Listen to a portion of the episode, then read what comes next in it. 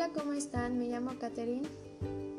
Bienvenidos a esta sección llamada Top 5 de películas.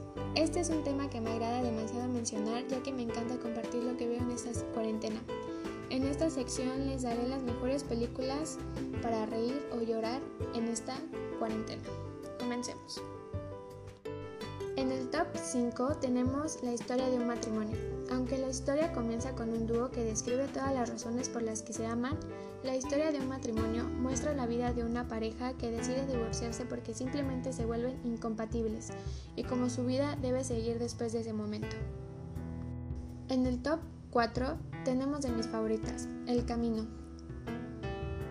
El Camino retoma la historia donde la dejó la serie, o sea, Breaking Bad, alejándose del complejo donde había sido prisionero, hacia lo que entonces parecía un futuro incierto. Ahora Jesse está huyendo de la ley, tratando de mantenerse un paso adelante con nada más que su ingenio y un arma. El camino tiene el ritmo frenético por el que Breaking Bad era tan buena y también mantiene la cinematografía nítida que hizo que el espectáculo se viera tan bien. En el top 3. La película que ha ganado hacerme llorar es para Klaus.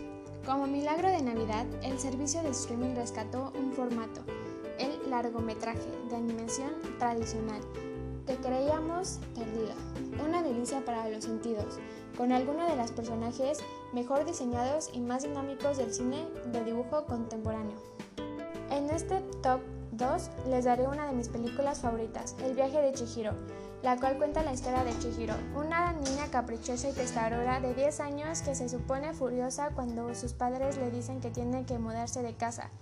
Prueba de ello es que se agarra el ramo de flores que le regalan sus antiguos compañeros intentando no dejar atrás su vida anterior. En el top número 1 está Escuadrón 6, la cual trata de un multimillonario genio de la tecnología simula su muerte y conforma un equipo internacional de 6 para derrocar a un cruel dictador en una misión arriesgada y sangrienta. Está muy buena, véanla. Y hasta aquí este top 5, espero les haya gustado y vean alguna de estas buenas películas para pasar el tiempo.